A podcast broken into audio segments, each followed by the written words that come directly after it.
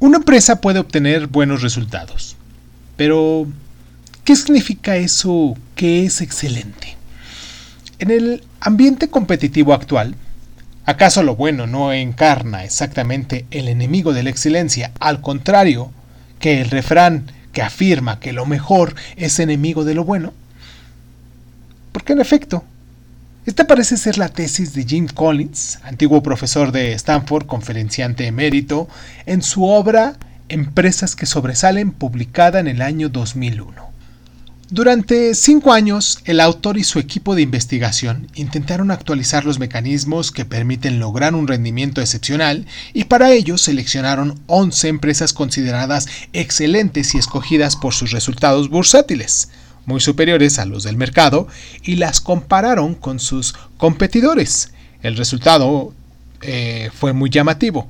Lejos de apoyarse en impactantes estrategias dirigidas por líderes carismáticos dotados de un agudo sentido de la comunicación, el paso a la excelencia se realizó de forma progresiva y con toda discreción, impulsado por líderes discretos, pero dotados de una inquebrantable determinación.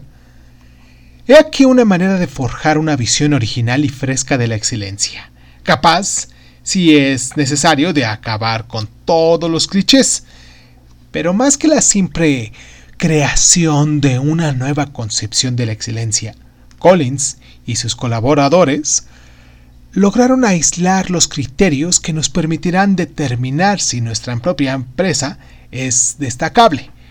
En el caso contrario, nos permitirán descubrir qué te queda o qué nos queda por conseguir para lo que se haga.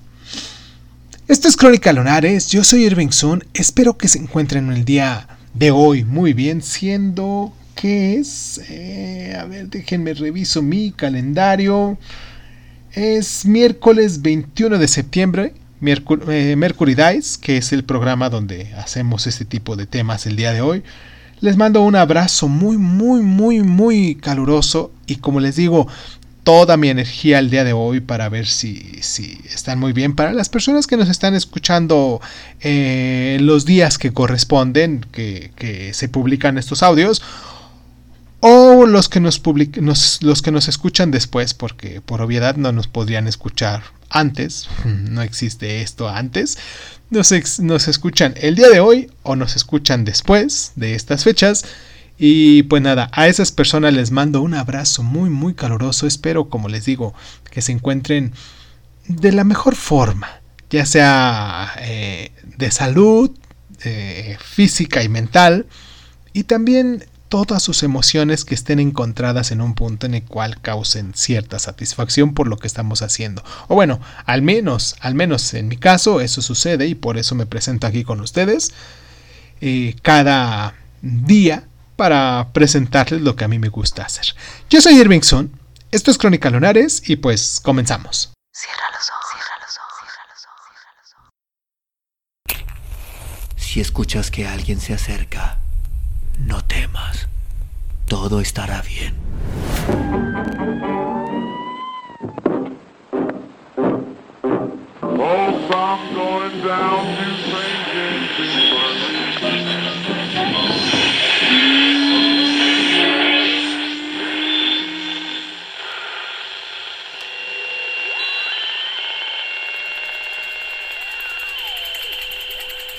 Estás escuchando, escuchando Crónica, Crónica, Crónica el lugar, el lugar donde, donde entra por tus oídos. Bienvenido. James C. Collins, conocido como Jim, nació un 25 de enero de 1958 en Boulder, Colorado. Después de estudiar matemáticas en Stanford y de obtener un máster en administración y dirección de empresas, eh, Trabajó durante 18 meses como consultor para McKinsey y más tarde como productor manager para Hallen Packard.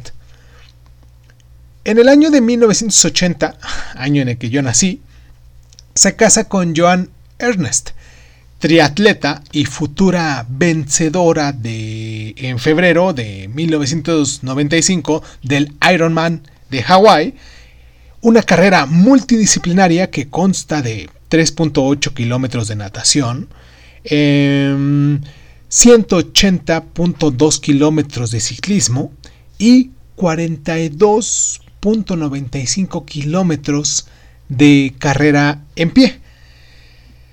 Después comienza su carrera académica y da clases en la Facultad de Economía de Stanford, donde recibe el título de profesor del año en el año de 1992. En 1995 crea el Border, su propio centro de investigación en gestión especializada en investigaciones de envergadura tanto para el sector privado como para el público, y de esta manera Jim Collins colabora con empresas como la CNN, además de con organismos como la Escuela de Medicina Job Hopkins, la Liga Femenina de los Scouts o incluso también en el Cuerpo de Marinas de Estados Unidos. Jim Collins es autor de varios superventas traducidos a decenas de lenguas como Empresas que Perduran, publicada en 1994, Empresas que Caen y por qué otras sobreviven, también publicada en el año 2010. O uno de los libros que es difícil encontrar aquí en México, mm, Great by Choice, Empresas que eligen la excelencia, publicada en el año 2011 y no traducida en español. Y por su parte, Empresas que sobresalen, que han vendido más de 4 millones de ejemplares y que siguen vendiendo alrededor de unos 300.000 ejemplares anuales. Este, este, este, libro se ha traducido a 32 lenguas y ha figurado durante varios meses en la lista de los mejores en las ventas del New York Times, del Wall Street Journal y del Business Week. A Jim Collins se le ocurrió escribir empresas que sobresalen durante una cena y el autor ha ido a presentar su, su obra precedente, Empresas que Perduran, en la que intenta identificar las causas de la longevidad de una empresa con ayuda de su mentor Jerry y Porras, cuando es interpelado por Bill Mehant, director general de la filial de Mackenzie en San Francisco, que le dice, ¿sabes Jim? Aquí nos gusta mucho empresas que perduran. Tu colaborador y tú hicieron un buen trabajo de investigación y redacción, pero lamentablemente no ha servido de nada. Intrigado ahora, Collins le pide que le explique un poco más, y él le dice, las compañías sobre las que escribiste, en su mayor parte, han sido siempre magníficas. Nunca han tenido que pasar por ningún tipo de transformación. Pero ¿qué pasa con la inmensa mayoría de compañías que se despiertan a la mitad de su vida y se dan cuenta que son buenas pero no magníficas? A partir de ese momento, Collins solo tendría una obsesión. Determinar si una buena eh, si, una buena empresa puede acceder a la excelencia y si la respuesta es afirmativa, descubrir cómo. Y con todo esto, el concepto de excelencia no es nuevo en la época, ya que la noción de excelencia hace su gran entrada en el entorno empresarial a principios de los años 80 en un contexto de crisis económica y de preocupaciones con respecto al rendimiento de Japón. Este texto fue publicado en 1981 en el libro de Tom Spitters y Robert Waterman, que se llama En busca de la excelencia, uno de los libros de empresas mejores vendidos, que contribuirá a propagar este nuevo vocabulario. Desde este momento, y en efecto, el concepto se extiende por el mundo empresarial donde se convierte en el objetivo que hay que alcanzar y a continuación se infiltra en el ámbito cultural donde adquiere un estatus de cuestión de sociedad y se transmite a través de numerosas publicaciones en revistas de prensa, de esta forma, desde finales de los años 80 es casi imposible escapar de la exigencia de excelencia. ¿Cuál es el motivo de tal éxito? La mm, evolución contemporánea de la empresa. La empresa hoy ocupa el puesto que la escuela y la iglesia detentarán en el pasado como transmisores de unos determinados valores de la sociedad y de ella dinama un modelo de comportamiento y una manera de ser y de vivir articulada sobre unos valores de acción, éxito, conquista y excelencia, Esto dicho por Albert y Gauler en 1993. Y en particular continúan los principios de la excelencia que son pilares básicos para el funcionamiento interno de las sociedades que empuja a los individuos a ser mejores y a hacer cada día mejor nuestro trabajo. Por supuesto, mejor que sus competidores, pero sobre todo, mejor que ellos mismos.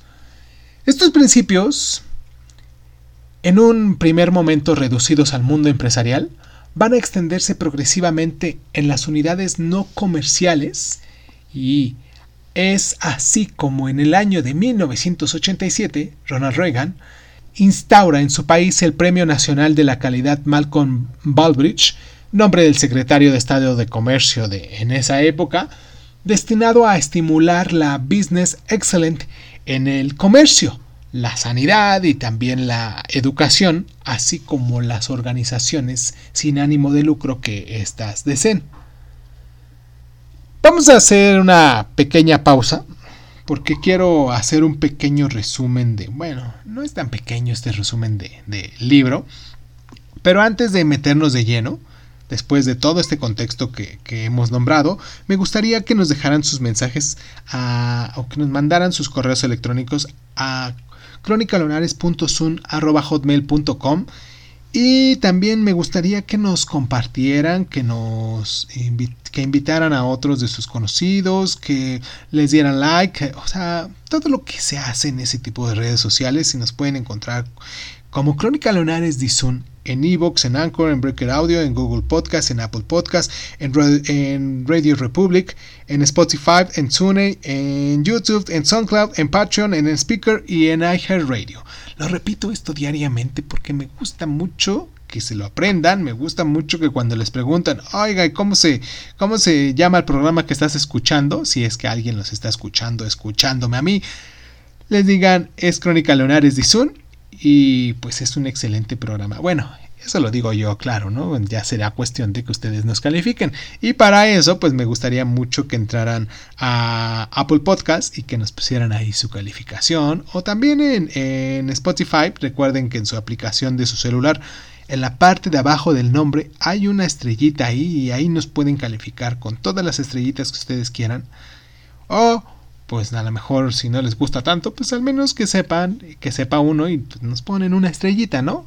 Para que sepan, porque se siente un poquito feo que estén ahí escuchando y que no sepamos pues si, si les está gustando lo que estamos haciendo o no. Vamos a nuestra pausa y regresamos con esta de este resumen de empresas que sobresalen.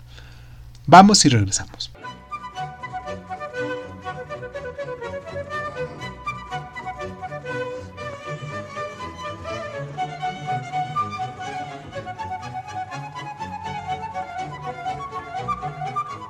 Al acometer la redacción de Empresas que sobresalen, Jim Collins se fija un objetivo extraer los principios fundamentales que le permiten a prácticamente cualquier empresa pasar de ser buena a ser excelente.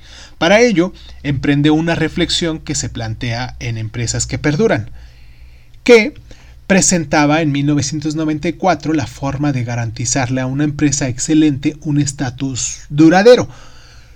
Como él mismo explica en su obra, esta no debe percibirse como una continuación lógica anterior, sino más bien como un prerequisito. Para lograr esto, enunciar los principios fundamentales de la conversión de la excelencia, Collins propone comprobar empresas consideradas excelentes con su competencia para así ver en qué se distinguen. Más en concreto, de lo que se trata es de proceder en cuatro fases. Definir los criterios que desvelan el paso de un rendimiento medio a un rendimiento excelente y aislar las empresas que se encuentran en este caso. Definir los criterios de comparación con otras empresas que rinden bien pero que no llegan a la excelencia y aislar a esas empresas. Recabar todos estos datos posibles sobre todas las empresas seleccionadas y por último sacar conclusiones generales sobre los principios que conducen a la excelencia. La primera fase que el autor denomina la investigación implica definir ciertos criterios, determinar a qué nos referimos cuando hablamos de empresas que ya eran buenas y que después han pasado a ser excelentes. Finalmente, cuando Collins escoge las empresas que durante un periodo de 15 años han obtenido resultados bursátiles que no hayan superado a los del mercado y que después durante un segundo periodo de 15 años hayan obtenido unos resultados bursátiles tres veces superior a los del mercado. Collins aísla 11 empresas excelentes de las 1435 que aparecen en la lista de la revista Fortune. ¿Comparado con qué? Esta es una pregunta central de la segunda fase. Es crucial porque Collins no solo quiere identificar lo que las empresas excelentes tienen en común, sino también aquello que las distingue de la competencia simplemente buena. Se comparan dos tipos de empresas. Empresas de comparación directa, es decir, empresas que tenían en común con las que se consideran excelentes en el mismo sector el hecho de haber contado con los mismos recursos y oportunidades en el momento en el que las primeras alcanzaron su transición hacia la excelencia, pero que no lograron alcanzarla, y empresas de comparación continua, que consiguieron brevemente cruzar el umbral de la excelencia, pero que no lograron mantenerse ahí. Durante la tercera fase, dentro de la caja negra, el autor mm, procede a analizar en profundidad todas las empresas seleccionadas, las excelentes, las de comparación directa y continua, mediante la lectura de todo lo que se encuentra disponible sobre ellas y recurriendo también al estudio de toda una serie de parámetros, como la cultura de empresas, la remuneración de los altos castigos, el estilo de gestión, los despidos, la estrategia, etc. Y finalmente, durante la última etapa, Collins pasa del caos al concepto y se dedica a formalizar los principios que conducen a la excelencia a partir de un conjunto de datos recopilados a lo largo de la etapa anterior.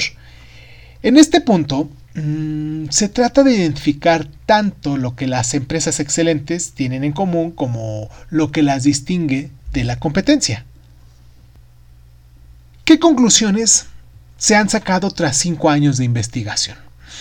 Mm, después de cotejar sus instituciones con datos recabados durante las investigaciones y las entrevistas exploratorias realizadas, Collins logró elaborar un cuadro de conceptos. Sus conclusiones determinan que el paso del rendimiento a la excelencia tiene lugar a través de un proceso evolutivo, el llamado principio del disco, del que eh, hablaremos un poquito más adelante, articulado en torno a tres grandes características, unas personas disciplinadas, un pensamiento disciplinado y una acción disciplinada. Al mismo tiempo, cada una de estas características se organizan alrededor de dos conceptos. Hablemos de un pequeño cuadro que está ahí en el libro haciéndonos eh, referencia. Es una pequeña pirámide que está dividida en cinco niveles. En el primer nivel dice que el individuo es altamente capaz, hace contribuciones productivas a través del talento, sus conocimientos, las habilidades y los buenos hábitos de trabajo. En el segundo nivel, para llegar a, esa excelencia, eh, dice que el miembro del equipo contribuye, aporta sus capacidades individuales a la consecución de los objetos del grupo y trabaja eficazmente con los demás en un entorno de grupo. Ya en el tercer nivel, casi a la mitad, habla sobre el directivo competente, que es la persona que organiza a la gente y los recursos hacia una búsqueda eficiente y efectiva de objetos predeterminados. En el cuarto nivel, nos habla del líder efectivo. Este cataliza el compromiso y la búsqueda vigorosa de una visión clara y atractiva, estimulando niveles de rendimiento más elevados. Y para finalizar y llegar a la cúspide de la pirámide, habla sobre el ejecutivo del nivel 5, que crea magnificencia duradera mediante una combinación paradójica de humildad personal y voluntad profesional.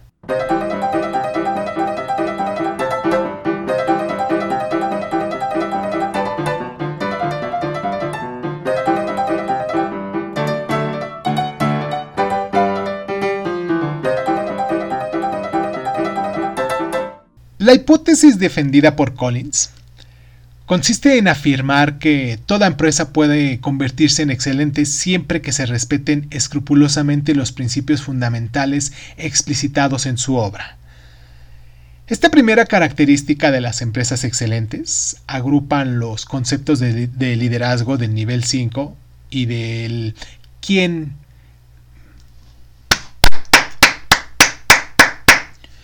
y del primero quién, luego qué. El liderazgo de nivel 5, como ya lo dijimos en el bloque anterior, em, en, este, en, esta parte Collins distingue cinco niveles de, liderazgo en función a las competencias, las aptitudes o los, o los, rasgos de las personalidades que posee el jefe de la empresa. En este nivel em, se distingue, por tanto, de tres elementos principales. El primero de ellos eh, sería la especial atención que dedica a construir resultados duraderos, por ejemplo, que se preocupa por preparar su sesión, al contrario del que el líder del nivel 4, cuya partida marca el fin de la excelencia, algo de lo que el líder en cuestión se enorgullece muy a menudo. Eh, también tiene una modestia extrema. El líder de nivel 5 tiende a ser tranquilo y reservado, lejos de la imagen de eh, del visionario que despliega grandes esfuerzos comunicativos y su éxito se explica por una cierta dosis de suerte y por la calidad de sus trabajadores, y en cambio asume la responsabilidad de los fracasos de su empresa. También tiene una, una determinación inquebrantable. Paradójicamente, al compararse con esta extrema modestia personal, el líder del nivel 5 alimenta una gran ambición por la empresa y en consecuencia está listo para realizar todos los sacrificios necesarios para lograr los objetivos que se ha fijado. Y por último, se pregunta primero quién y luego qué. Este concepto eh, nos remite a la elección de los trabajadores adecuados antes de determinar todos juntos el proyecto que se va a realizar, porque poco importa el proyecto que se persiga, en una empresa formada por las personas erróneas, ya que nunca alcanzará la excelencia. Y por el contrario, si cuenta con los empleados adecuados, la empresa se asegurará de poder adaptarse a los cambios a los que el mundo está sujeto. Y más en concreto, siempre hay que recordar estos principios. Ninguna empresa puede aumentar sus ganancias con rapidez si no recluta a buenos trabajadores que aseguren este crecimiento.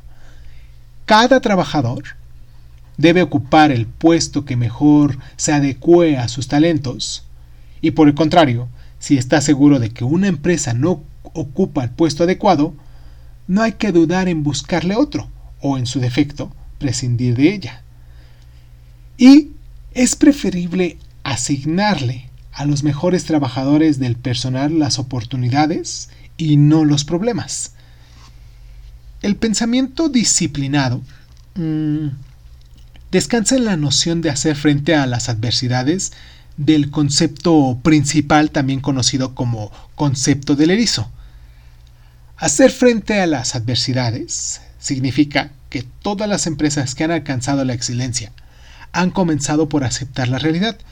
Cuando una empresa eh, demuestra valentía y determina con sinceridad su situación exacta, las decisiones que hay que tomar vienen solas, pero para lograrlo es necesario crear previamente un clima de confianza, algo que se logra respetando los siguientes principios. Ahora bien, hay unos puntos que mm, van del siguiente modo. Hay que liderar a través de preguntas más que respuestas providenciales. Hay que favorecer un debate honesto y abierto, sin coerciones, ya que si no nadie se atreverá a dar su verdadera opinión. También hay que analizar la situación real y sin reproches. Hay que crear mecanismos de alerta concebidos de manera que no se puedan ignorar ningún tipo de información y finalmente más allá del hecho de no hacerse ilusiones sobre su situación.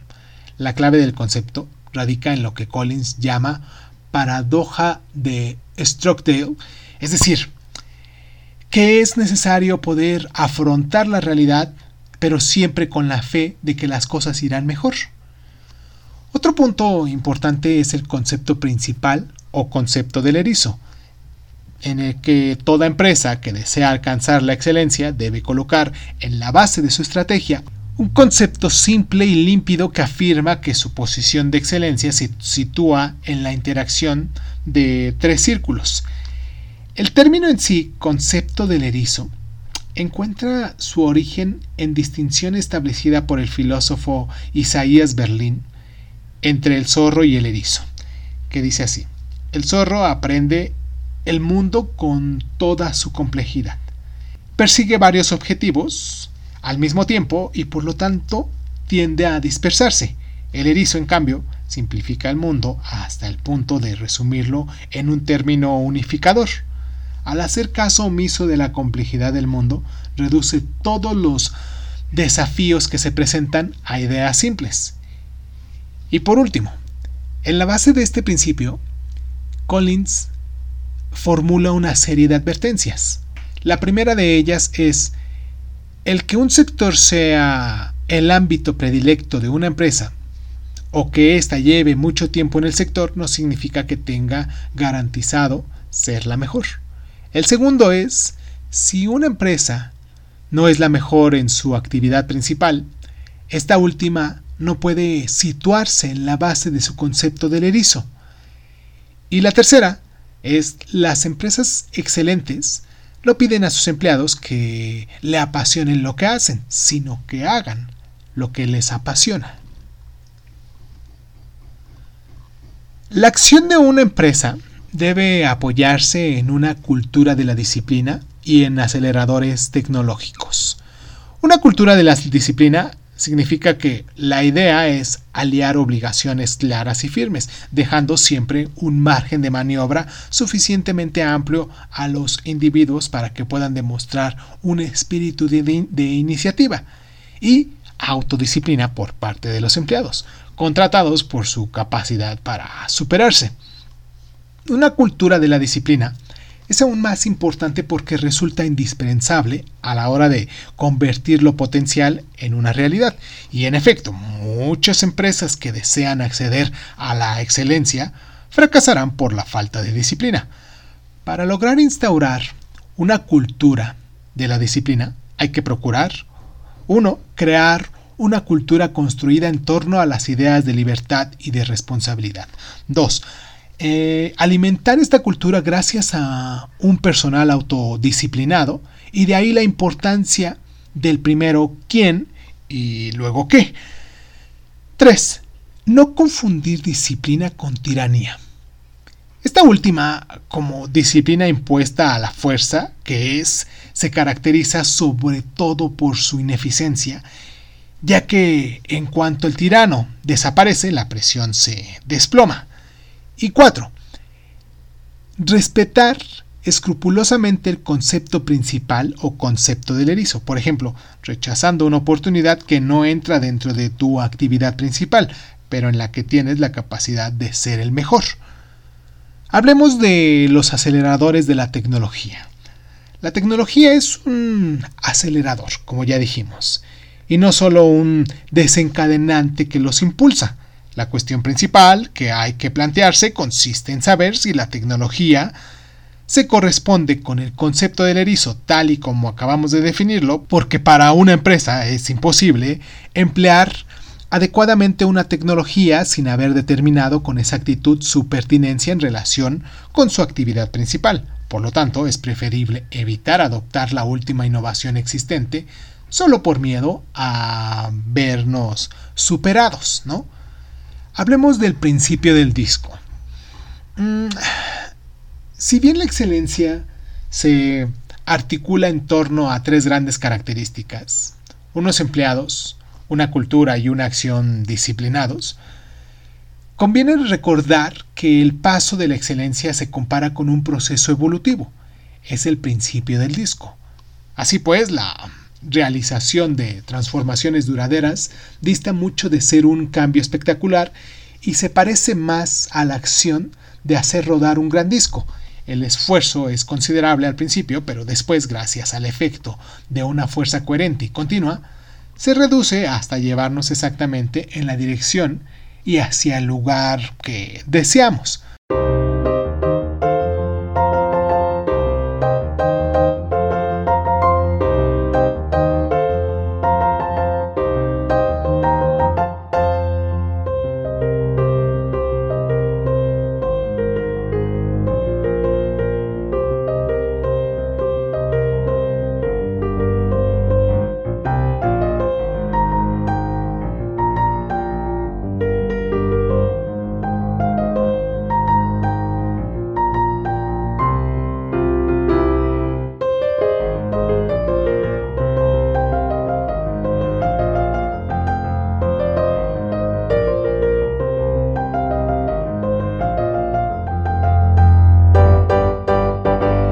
Hablemos de las repercusiones, ¿les parece? Ya que hay cifras que nos dejan sin aliento. Casi 4 millones de ejemplares vendidos desde su publicación en el año 2001. Un ritmo constante, como ya lo dijimos, de 300.000 libros en ventas anuales y traducciones de varias decenas de lenguas. Hay que reconocer que la obra puede contar con una serie de puntos fuertes y de elementos favorables para alcanzar el estatus del libro prescindible de la gestión, entre los que destacamos una búsqueda de la excelencia que siempre alcanza consenso, unas etapas a seguir accesibles para todos, gracias a resúmenes al final de cada capítulo y al hecho de que se necesitan pocos prerequisitos, un estudio serio, minucioso y muy bien documentado e ilustrado gracias a numerosos ejemplos, eh, consejos prácticos que todos los managers pueden aplicar también. Una visión fresca de las finanzas con líderes de nivel 5 lejos de las imágenes a veces endiabladas de Wall Street. Eh, y por último, la presencia de ideas que van a contracorriente de ciertos clichés tradicionales de la gestión. Tom Collins nos ofrece un cierto número de consejos y a lo largo de todos sus capítulos en el libro, sin llegar a ser siempre revolucionarios y sin lugar a dudas, desmontan ideas preconcebidas sobre lo que nosotros conocemos como gestión, sin ánimo de ser exhaustivos, podemos destacar algunos de ellos como la verdadera pregunta que hay que plantearse no es cómo motivar al personal, sino más bien cómo no desmotivarlo. Porque en efecto, si hemos contratado al personal adecuado, se motivará solo, ¿no? En cuanto a los individuos, el hecho de ser el mejor está más relacionado con la personalidad y las cualidades intrínsecas que posee cada uno de sus competidores o su excelencia. Y la lista de cosas que mm, no hay que hacer es más importante que de las cosas que hay que hacer. Y para finalizar, el 80% de los líderes de excelencia no hacen que la tecnología figure entre sus cinco principales factores que permiten el acceso a la excelencia. Una de las principales críticas formuladas contra su obra consiste en reprocharle el generalizar peligrosamente, en vista del reducidísimo número de casos planteados, 11 empresas consideradas excelentes y 17 empresas que sirven para la comparación, el riesgo, en efecto, estaría mm, en interpretar simples correlaciones en términos de vínculos de casualidad. Por ejemplo, ¿qué fundamento tiene que una de las condiciones de éxito para lograr la excelencia sea la supuesta humildad observada en los 11 líderes de nivel 5 durante las entrevistas expiatorias. Un redactor de la web Business Pultrit va más allá al declarar que la noción de liderazgo de nivel 5 es vaga, poniendo como ejemplo la incapacidad de Collins a la hora de afirmar si Jack Welch, director general de General Electric, forma parte de ella o no. Y en términos en su opinión, toda la obra padece de un grado de mm, generalidad excesivo y todas las prescripciones formuladas por Collins serían ambiguas y nos dejarían un margen de interpretación demasiado amplio a nosotros los lectores deseosos de ponerlas en práctica. Y la cuestión del primero quién, luego qué, no haría más que enunciar una evidencia, la necesidad de contratar a personal competente, pero no llega precisamente eh, la manera de cómo proceder.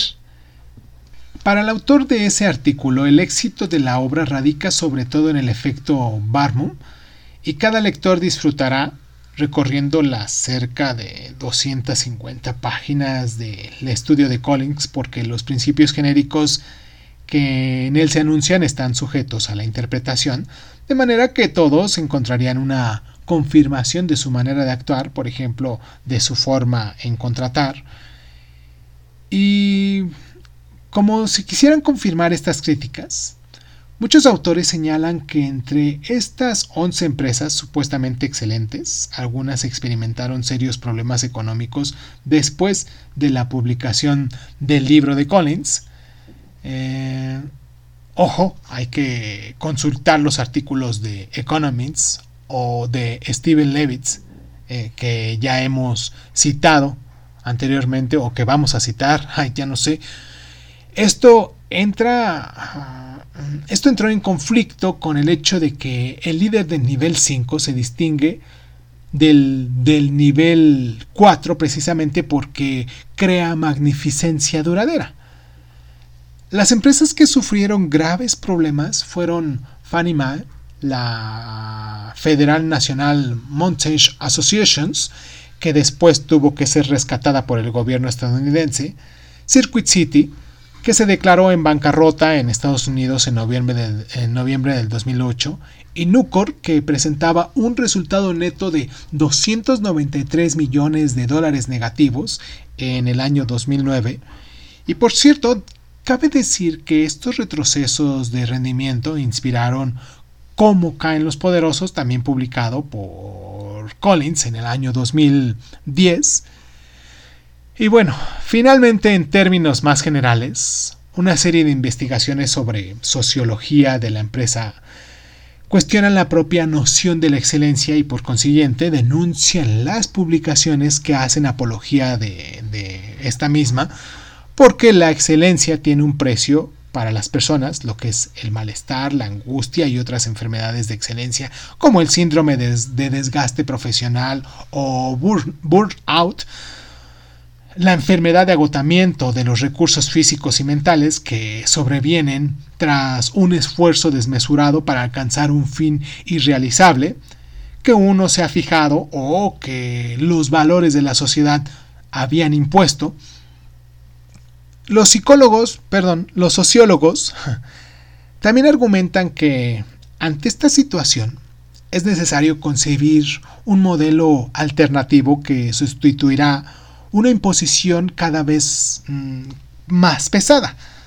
Una de las principales fuentes de inspiración de la obra de Collins es otro superventa, eh, el de Tom Peters y Robert Waterman, en busca de la excelencia, que también ya hemos hablado aquí en el programa, que además del hecho de que contribuye a asentar la legitimidad del concepto de excelencia y que participa en su propagación en el seno del mundo de la empresa, su metodología y el propósito que parecen perseguir también se asemejan a empresas que sobresalen. Por una parte, en busca de la excelencia, este libro se basa en, un análisis de las empresas con mejor rendimiento de la época para identificar los factores que llevan a la eficacia, la eficacia, perdón, y por otra parte, logra imponer esta última como el objetivo final de toda actividad productiva. Prueba del parecido entre ambas obras es que se les reprocha lo mismo, como en el caso de Collins, que se le ha criticado mucho el hecho de que las empresas que toman como ejemplo lo que es Peters y Waterman experimentan desde la publicación de la obra numerosas dificultades, incluso algunas de ellas habiendo sido comparadas por un tercero o declaradas en bancarrota. A pesar de estos parecidos, el libro de Collins se diferencia del de sus predecesores en el sentido de que buscar ir más allá de la sistematización de los factores que permiten alcanzar la excelencia, ¿no?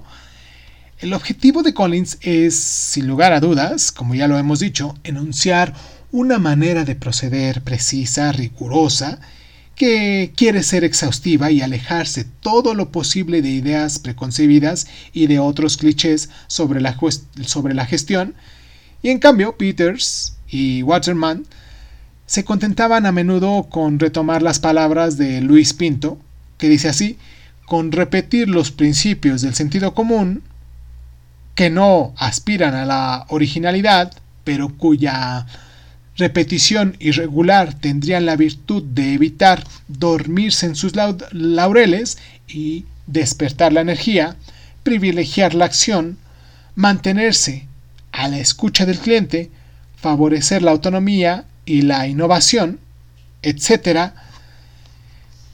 etc. en resumen, no tiene nada de original. El nombre de esta voluntad de sistematización de los factores que permiten llegar a la excelencia, empresas que sobresalen, se acerca sobre todo a modelos de evaluación como la de Baldrige, iniciado en el año de 1987, o en el de la Fundación Europea para la Gestión de la Calidad, creada un año después. Entre estos criterios que destaca uno u otro modelo, encontramos un cierto número de elementos que retoma Collins, el modelo de la eh, Fundación Europea para la Gestión de la Calidad, la EFQM, como por ejemplo que insiste sobre todo en la necesidad de producir un modelo de excelencia duradera, elemento que en Collins contribuye, contribuye a distinguir a los líderes del nivel 5 de los del nivel 4, una gestión lo suficientemente flexible que reaparece en la cultura de la disciplina de Collins o incluso en la importancia de apoyarse en el talento de los trabajadores. Y sin embargo, mm, ambos son, por encima de todo, modelos destinados a evaluar a posteriori el grado de excelencia en función de una ponderación de criterios y por su parte el objetivo de Collins consiste en crear todo un procedimiento. En definitiva, puede que quien haya ejercido la influencia más determinante en los orígenes y la concepción de empresas que sobresalen no sean otro que Jerry Porras, bajo cuyo mandato Jim Collins elaboró en la redacción de empresas que perduran. Y pues en efecto, no solo el director general de Mackenzie le dio a Collins la idea de redactar una nueva obra durante una cena de presentación en la anterior, sino que los libros de Collins, escritos después de esta redacción conjunta, siguen siempre la misma metodología, en análisis comparativo histórico, y continúan o completan el análisis iniciado en empresas que perduran. Vamos a hacer nuestra última pausa porque quiero mandarles un abrazo, porque me gustaría mucho que nos siguieran en Facebook, que le dieran, este, que se suscriban con nosotros en YouTube, que nos dejen sus mensajes en Instagram también.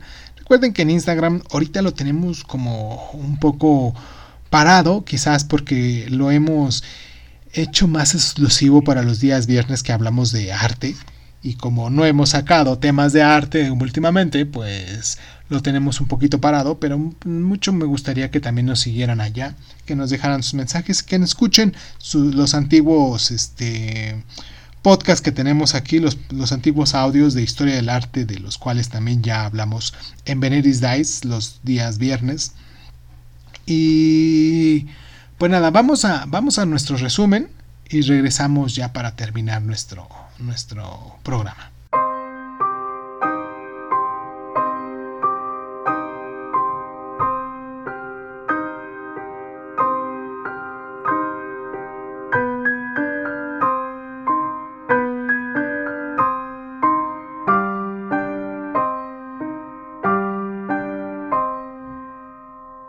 Resumen, cualquier empresa con un buen rendimiento puede alcanzar la excelencia respetando escrupulosamente los principios expuestos por Collins.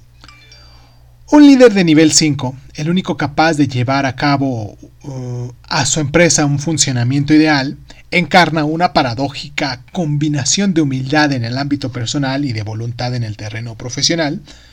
Y primero hay que considerar el quién y solo después el qué. Es decir, lo importante es reclutar a los mejores trabajadores posibles antes de determinar de forma conjunta los proyectos de la empresa otro punto es, el dirigente de la empresa que quiere distinguir la excelencia debe tener la valentía necesaria para evaluar, la situación tal y como es y no tal y como le gustaría que fuera, sin perder la fe de que todo acabará bien. Uno más dice así, para destacar hay que aplicar el concepto del erizo, hacer lo que más nos apasiona en un hábito que pone en marcha el motor económico y en el que podemos ser mejores, eh, la excelencia depende de un entorno en el que se encuentran personas disciplinadas que disponen de la suficiente libertad para demostrar iniciativa, manteniendo viva de esta forma una cultura de la disciplina en la empresa. El penúltimo punto también para ya terminar este resumen es la tecnología no es en sí misma el desencadenante que permite acceder a la excelencia, no es más que un acelerador. Y para finalizar nuestro programa, eh, este último punto es muy importante ya que el candidato a la excelencia debe hacer suyo el principio del disco. Tiene que aceptar que el cambio no se realiza de un solo golpe, sino que son necesarios varios años de importantes esfuerzos conseguidos en un periodo de compromiso un poco menos intenso para mantener la dirección tomada. Hay que tener constancia para eh, ver los resultados de lo que estamos haciendo y sobre todo, como decíamos en los puntos anteriores, hacerlo con tanto gusto y a eso anexarle cierta constancia, cierta disciplina y veremos como esto, ¿no? Yo empecé el programa hace a lo mejor dos años, tres años, ya vamos a cumplir este año tres años, en este mes creo, por cierto, ¿eh? vamos a cumplir, vamos a ver qué vamos a hacer para poder festejar con, con, ustedes. Ya vamos a cumplir tres años. Y recuerdo que los primeros podcasts, para quien nos haya escuchado, los primeros audios que nos escucharon, si bien recuerdan ustedes, fueron las lecturas en voz alta de los cuentos de, de, García Márquez, de todos los cuentos de su libro, de todos los cuentos y de plano nadie nos escuchaba en ese entonces y, pues a lo mejor yo seguía haciéndolo, lo seguía haciendo, lo seguía haciendo, hacía eh, uno por semana, hacía un audio por semana, después empecé con dos y ahorita pues tenemos cinco a la semana. Pero ya tenemos una programación con nombres de cada uno de, los días ya si encuentro algún tema que me interesa, si hay alguna recomendación, si hay algún tema que nos sugieren ustedes como lunares, nos, hacen llegar eh, como sugerencia, también lo, lo, aplicamos para uno de los días de los cuales estamos ya programados. Y pues ahora nos escuchan en más de 80 países. Me siento muy contento porque son muchísimas las ciudades en esos países donde nos escuchan. Y pues todo es cuestión de constancia, de disciplina y sobre todo, como les decía, que te guste lo que estás haciendo, que disfrutes lo que estás haciendo. Yo lo sigo disfrutando después de tres años, a pesar de todas mis actividades que pudiera tener en el día. De todos modos, me siento a grabar con ustedes, agarro un micrófono, saco mis apuntes, hago mis resúmenes. Todo eso me doy el tiempo pensando en que alguien allá del otro lado nos está escuchando y que le va a servir esto que estamos haciendo.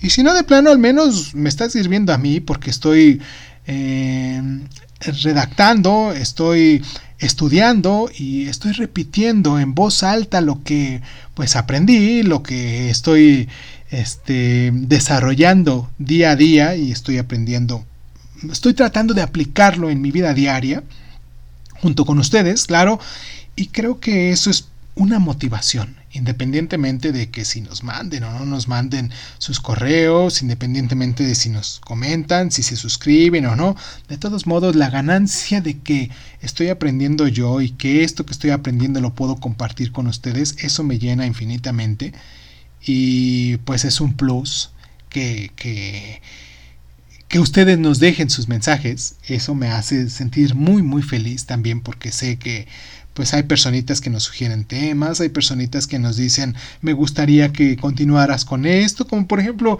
nos paramos un poquito con el libro de cometas en el, en el cielo y pues ha habido personas que nos han dicho continúa con la lectura en voz alta de ese libro, que nos gusta mucho cómo lo, lo estás contando y, y, todo eso. Y prometo, prometo que sí lo voy a hacer, simplemente tengo tantas cosas que hacer en el día y me siento de todos modos hacerlo esto con mucho amor, con mucho gusto para con ustedes. Y pues espero que, que lo disfruten Espero que se suscriban, que nos manden sus mensajes, que nos sugieran temas, que eh, simplemente que nos manden un saludito, ¿vale? Eh, les mando muchos abrazos yo también. A cualquier lunar que nos esté escuchando, a cualquier persona que, que nos escuche en esos 80 eh, países que nos están escuchando al menos, ha ido aumentando con el tiempo. Y, y pues nada, esto fue Crónica Lunares. Yo soy Irving Sun. Y pues muchísimas gracias. Y pues muchísimas gracias. Ah, por cierto, recuerden que la próxima semana tenemos el tema de eh, los siete hábitos de la gente altamente efectiva que nos han estado proponiendo desde hace ya varios meses y que ahora sí nos dimos a la tarea de eso. Y pues recuerden también que tenemos diariamente nuestras, nuestras este, recomendaciones de libros, nuestros resúmenes pequeñitos de libros de no más de 5 minutos, de los cuales hablamos de un libro en particular, eh, también aquí en, en, el programa y que nos pueden escuchar en una sección llamada también así Cuéntame un libro. Y ya después de tanto rollo, pues vamos ahora sí a terminar nuestro programa y pues muchísimas gracias, muchísimas gracias por estar.